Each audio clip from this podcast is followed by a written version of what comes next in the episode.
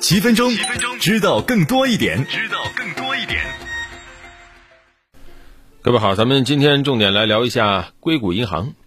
美国硅谷银行破产了，当地时间三月十号，美国加州金融保护创新部宣布关闭美国硅谷银行，并且任命美国联邦存款保险公司为它的破产管理人。那么这个事儿呢，导火索是在三月八号，当天硅谷银行大举抛售了两百一十亿美元的债券，巨亏十八亿美元。然后呢，此举引发了剧烈的担忧，紧接着就爆发了银行最担心的挤兑风潮。当时很多硅谷银行的储户都在考虑赶紧撤资。有一份文件显示，投资者储户在当地时间周四一天内打算从硅谷银行提款四百二十亿美元，立马就把它给整趴下了。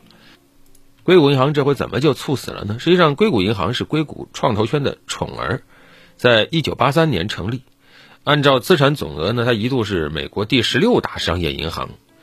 当然，它有它的特点，就是它的目标客群呢，主要就是服务硅谷的那些什么高科技企业啊、高净值个人客户啊、啊 PEVC 啊等等啊，一直也是硅谷一些初创企业最受欢迎的金融机构之一，平稳运行了四十多年，之前什么大风大浪没见过，但这回突然就崩盘了。实际上，这个伏笔现在啊，就是事后诸葛亮，咱们可以回溯一下，它的伏笔在三年前就已经埋下了。当时，二零二零年三月，美联储开启了无限量 QE，然后呢，基准利率降到了零左右，流动性一下子泛滥起来。那这个时候呢，硅谷的大量的科技公司手头就有着很多很多的现金，就都存到了硅谷银行里面去。那硅谷银行手上一大堆钱，有钱用不出去怎么办？就进行证券投资啊，买了很多的美国国债，买了很多投资抵押贷款、支撑券等等。但问题在于呢？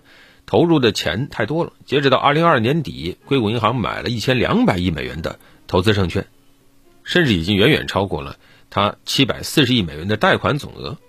而且为了获取更多的收益啊，他买了很多这种长期的这种证券资产，还有很多中长期的国债。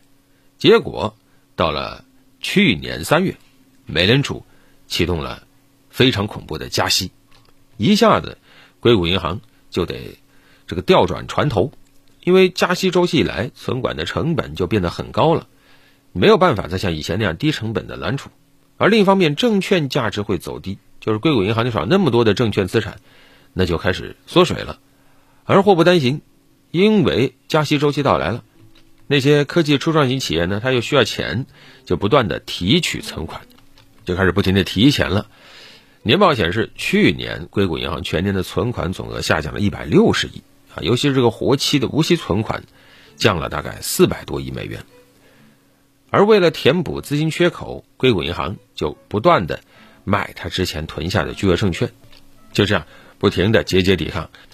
美联储加息，客户要提取存款，那怎么办？硅谷银行就赶紧卖自己的这个资产，结果就这么恶性循环下去。这一回啊，亏本都要把之前囤下的巨额债券卖出去，一下子就暴露了他面临巨大的流动性压力。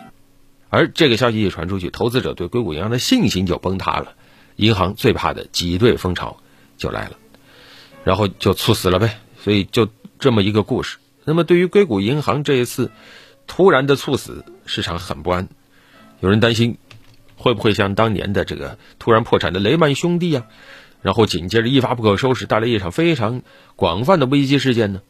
啊，往好了说呢，目前也有判断，就硅谷银行。还没有办法和当年的雷曼时刻进行比较，毕竟首先，它俩规模就不一样。